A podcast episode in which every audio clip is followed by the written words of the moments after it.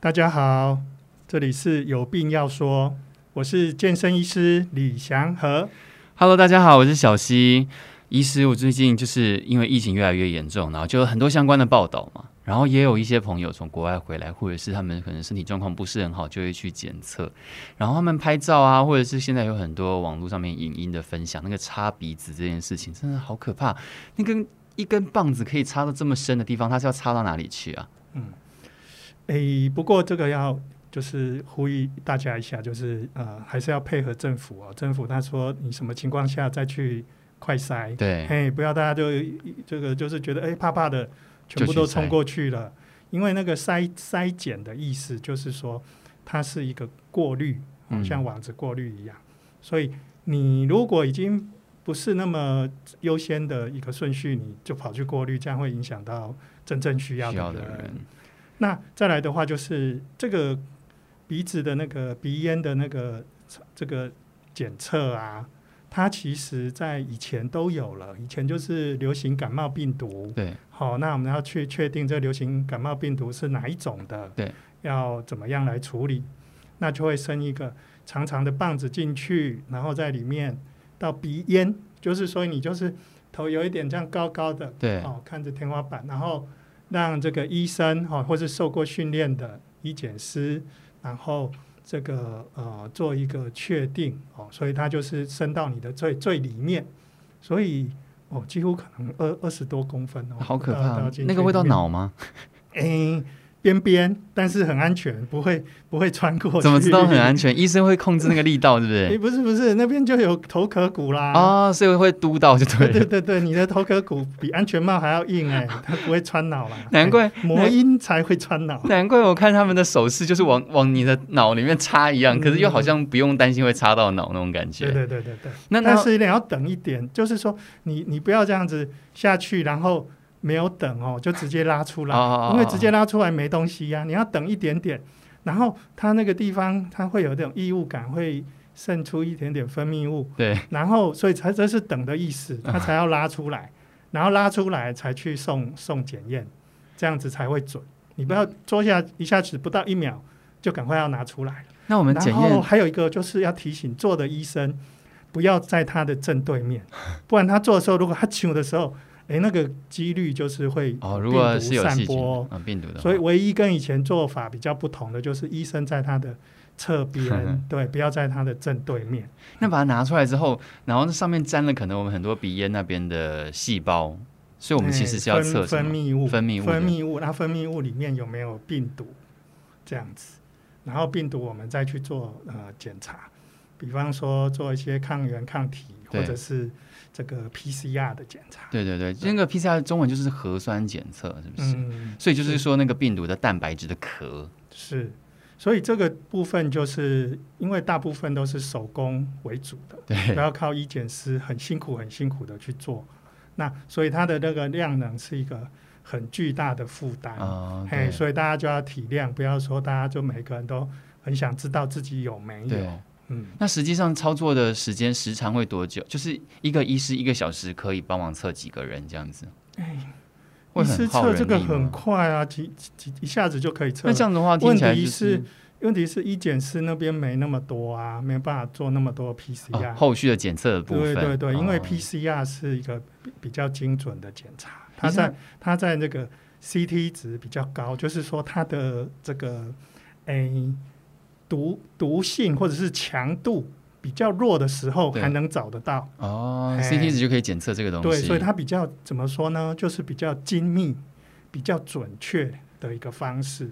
那我们准确找到了这个东西之后，然后现在又有很多说这个病毒不停的变异，所以尽管我们很精密的找到它，可是发现它又不是我们想象中可能就是那一号码的那个病毒，那这样该怎么办？不停的变异。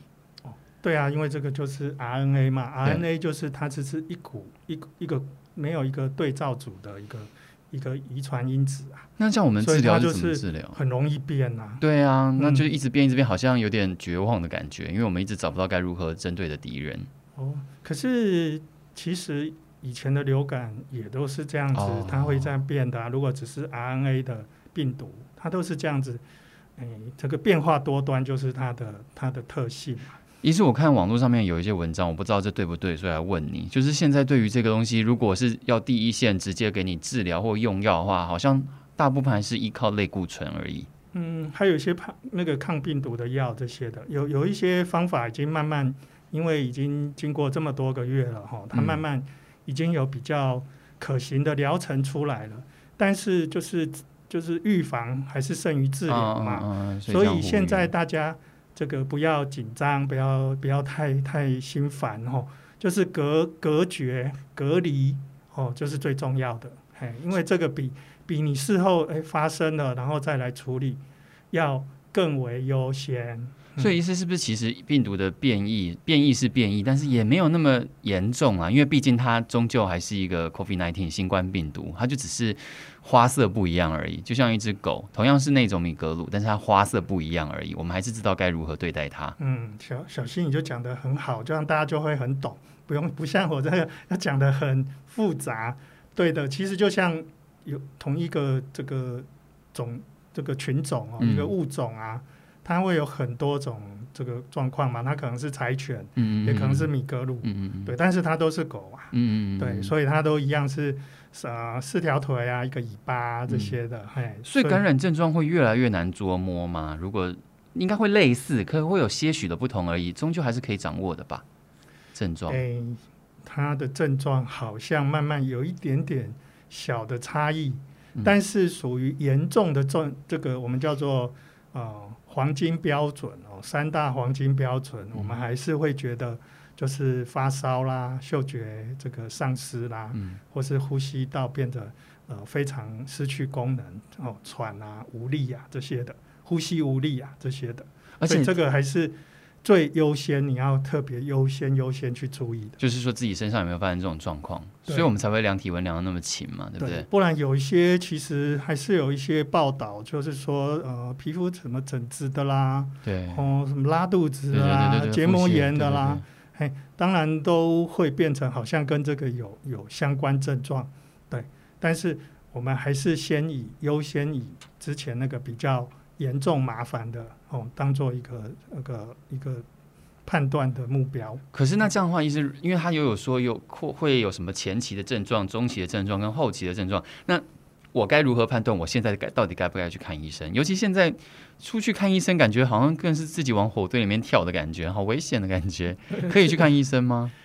哎，就看你你的状况啊，就是。嗯我通常都会告诉我的患者说，你要少出门，对啊，哦，一人一室，然后在家里呢，就是梅花座或是勿共食这些的，就要做到这么标准。连现在连在车子里面坐两个人都还要建议戴口罩嘞。嗯，所以能不能看医生，就是呃，你必要的时候要看，而且政府都有开始推一些呃无接触的视讯诊疗，好，哦。那老人家呢，用电话诊疗，哦、这个政府都很积极在推，它目的就是要让大家尽量零接触，对，然后风险大量的降低。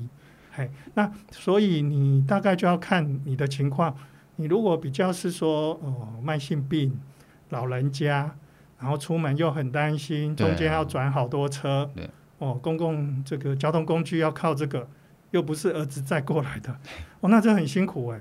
那真的就是呃，利用这个电话的诊疗哦，这是政府答应的哟。对哦，利用电话的诊疗，跟你平常就很熟的这个有拿慢性病的诊所说一下，然后呢，你再托个人把你的健保卡过来，然后呃过个卡就可以拿药了。所以还是要托人呢，或者是寄送，是不是？还是得这这很不实际的感觉。寄送寄送我还没看到那个公文，我是看到的是，就是说。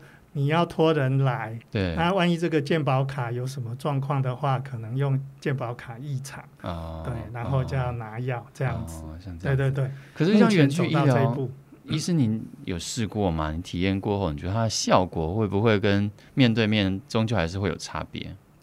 会啊，因为比较细微的部分，那那个有时候在这个视讯上面会看不清楚，对或者是电话上面。会看不清楚，对对对对，所以医生的判断有时候什么，哦，你某一些不是用肉眼看的部分，比方说听诊器要听的啦，对。温度要量的啦，对。这些，还有嗯、呃、手要去接触看那个软硬度哦，身体的哪一种 变化哦，或是请你怎么用都都对，都很难去判断。哦。张嘴的问题呢，其实有一些他们会在家里把嘴巴打开，你这样看清楚吗？哎，当然就不太清楚。对啊，但是比没有看好啊。啊可是通常如果去诊所看医生，他除了用那个木棒压你的扁条线，然后还要拿灯光这样去照，那你自己对着镜头张嘴，一点效果都没有。现在就是你如果要张嘴，那医生就要戴 N 九五啊，防护罩要更升级。对，那不然就是你可以在外面先这个自拍一下，看看能够照到多少。真的，现在非常时期嘛。那医生，你们在诊所里面现在状况怎么样？就不停的在换手套啊，跟口罩这些东西，是不是？哦，哎，没有哎，我们在全副武装之前哦，对，就是早餐吃好，或者是餐点都吃好了，水都喝了，不打算换了，就是这三个多小时都不不打算就是。不吃不喝不尿，对。哦，不尿，因为也不能碰到自己衣服或者是其他部分，对对对对。然后就超热的，所以我们在这边要帮那些在户外的、户外的这个快筛站的医护人员要拍拍手、鼓鼓掌，因为那穿的防护衣就是一件塑胶袋，他们就是中暑装啊，就是可能要去那边中暑的热爆的的服装，可是又没办法。对，这个是必要的防护。其实我在就是政府在宣布就是开始为期两周，要最最好大家都待在家里面的时间之前，然后我才刚去拔了我的智齿。嗯，因为我长智齿实在太痛了，我就跑到诊所去。然后进去诊所之后，我自己都会觉得有点心虚，因为觉得说天哪，这个现在这个医疗场所好像真的是不该来的那种地方。然后医生就说：“哎，没办法，也是要赚钱啊。”所以其实我后来看了一下，Google 了一下，很多诊所都还是有照常营业。先说医生还是要服务，这样可能比较比较好一点。医生就是对啊，医生就是这样。我就去去了以后就说：“医生，那之后你们怎么办？”他说：“呃，没办法，我还是要帮忙啊。”对对对，然后现在真的是我们必须说要料敌从严，嗯，那必须要草木皆兵，嗯嗯嗯，不然的话，真的就是一放松，真的呃又又哪里又破口了。所以这个是要啦，要有这样的警觉，吼啊，不必要的真的就忍一下，等。过去再说。医生，那我们现在在做的事情是什么？就是自主管理十四天，让如果有潜伏期的人，让他表现出症状，就是目的就是这个，是不是？对，就是各个环节都要去注意，就是从呃最高的医疗机关到一般的民众都要注意。那那我们在家里面就就我自己就觉得自己很健康啊，然后我这十四天到底是为了什么？可以怎么样子说服自己，让自己觉得自己做的事情是非常有意义的？就是待在家里面，我就是要等自己有没有症状出现，是不是？所以我自己只要从第一天开始算起十四天，我都乖乖没有跟人家接触，那就是可以证明自己已经没事了。那我可以往外跑了，这样子嘛？对呀、啊，哦，对对对，就是要等这一个，对对对，所以就是等十四天过去就对了。可是其实大家都很很棒棒哎，因为大家很多没有也这么认真哎。我今天就是。遇到说有一些我的糖尿病的病人啊，对，哎，可能关心他们一下，哎，他们就已经自己在乖乖在家里都都没出门了耶，嘿，他们没怎么样哦，对，那他知道说他这个有有这个糖尿病慢性病哦，一得到其他的注意疾病的话会更麻烦，对，对，对，所以这个就是你真的帮了自己，也帮了你这个社区，也帮了这个国家，就是在家里哎。好好的这个少出门这样子。那我今天也遇到一个蛮蛮有意思的，但是就是也要请大家多注意的，就是有一个在外面工作的一个年轻人啊，他就就是家里有老人家，又有小孩，可是他又不不得不去出去工作，好像大部分都是这样子。对，所以他就很担心，很担心，嗯、然后担心到他是焦虑的喘啊。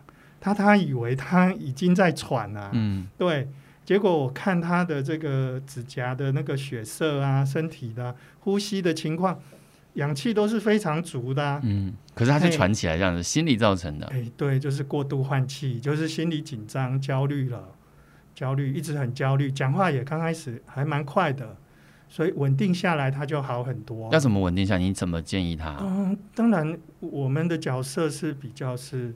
一个让他觉得是医生嘛，他就觉得哎，有医生的话，他就开始安心一点了。哦、然后跟他讲事情的一个轻重，然后回家要注意什么。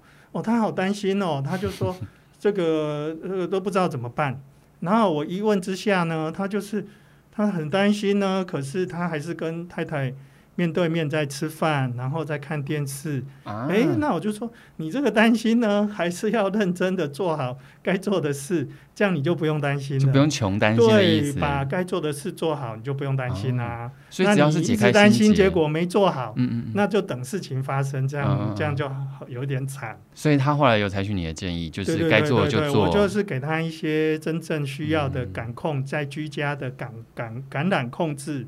然后防疫的一个建议，嗯，嘿，然后他就哎，就好很多，安定很多了。嗯、因为我想大家都很聪明，知道自己要做什么了，有方向，然后呃，知道该怎么做，就会安下心来。没错，我们今天这一集主要就是要跟各位听众朋友们说，就是这个 COVID-19 在我们身体上面会在哪个位置啊？可能会有在在在带来什么样的症状啊？嗯、然后我们该如何感控自己的身体状况、健康状况？嗯、那当然最好的就是好好的在家里面做好我们一切政府呼吁的能够做到的事情，那这样就可以不用担心了。对，如果都有依照医师所说的，如果在外面出去然后回来的时候啊。嗯你的外出服可能就要另外处理、另外洗，哦、然后赶快冲个澡，对，常规冲个澡，让自己稍微这个，如果万一有一点点什么感染的机会，就把它冲洗掉。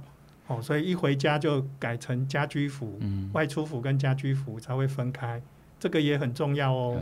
听医生讲话，好像就知道我们对待这个病毒，其实也是一种科学的态度。因为它不会像鬼一样无缘无故就突出突然出现在你身上，你知道怎么样面对它，你就可以操作它，然后就可以避免它，这样是蛮好的，大家都要遵守。对，感谢今天各位收听，希望你们大家对于这一次的疫情都能够有更多一点的了解，也谢谢这一次录播课赞助播出，那我们下一集见喽，谢谢大家，拜拜。拜拜。